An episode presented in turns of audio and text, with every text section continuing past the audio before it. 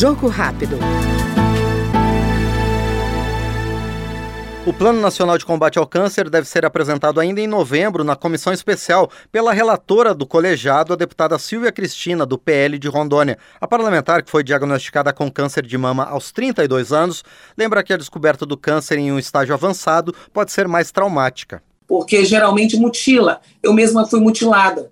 Fiquei 10 anos sem me olhar no espelho devido à mastectomia total. Então, para uma mulher que sabe que vai ficar sem amamentar pelo resto da vida, é um trauma tamanho. Né? Então, a, o período do outubro rosa, aquele de reflexão, mas que tem que ser lembrado todos os dias, realmente é muito importante para todas nós mulheres, porque é o que mais é, acomete todas nós. Neste mês, as cúpulas do Congresso Nacional permanecerão iluminadas, especialmente na cor rosa, para lembrar o mês de combate ao câncer de mama, citado pela deputada Silvia Cristina, do PL de Rondônia, que ouvimos agora no Jogo Rápido.